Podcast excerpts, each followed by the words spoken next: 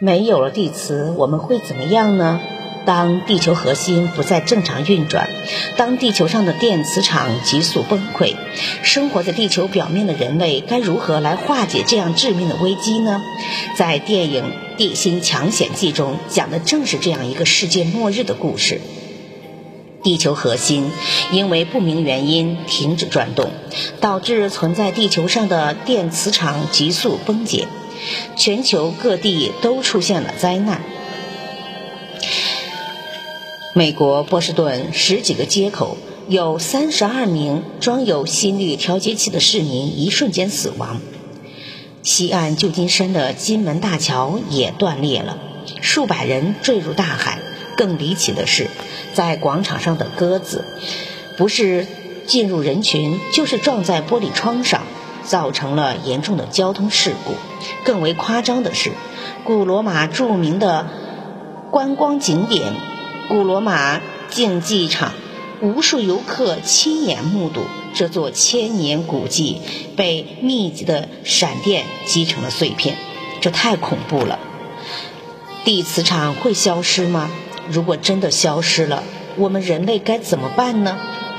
地磁场的原因产生是。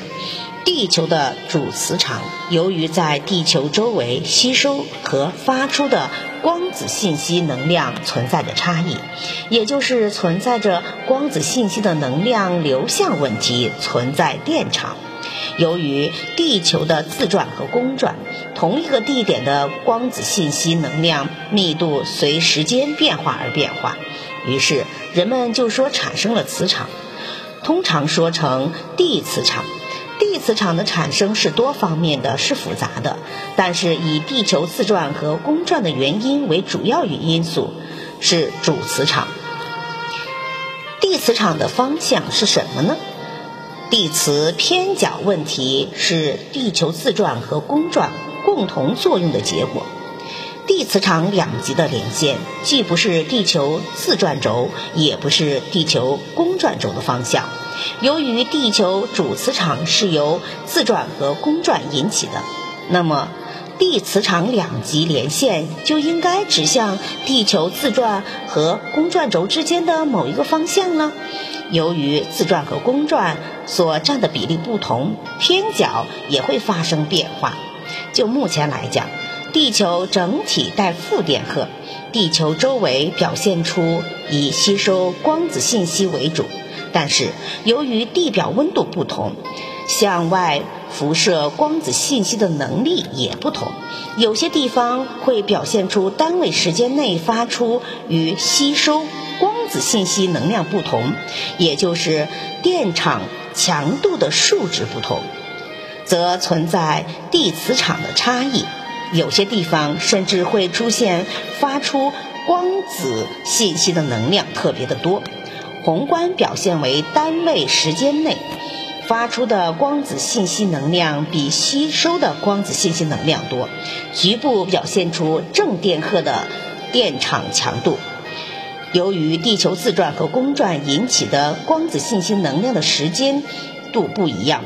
甚至是与常规的相反，也就是说，某些地磁场的异常方向会与通常的相反。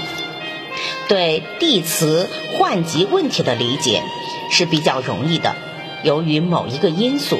地球吸收的光子信息与发出的光子信息的比例发生了变化，也就是说，地球发出的光子信息能量比吸收的光子信息能量要多呀。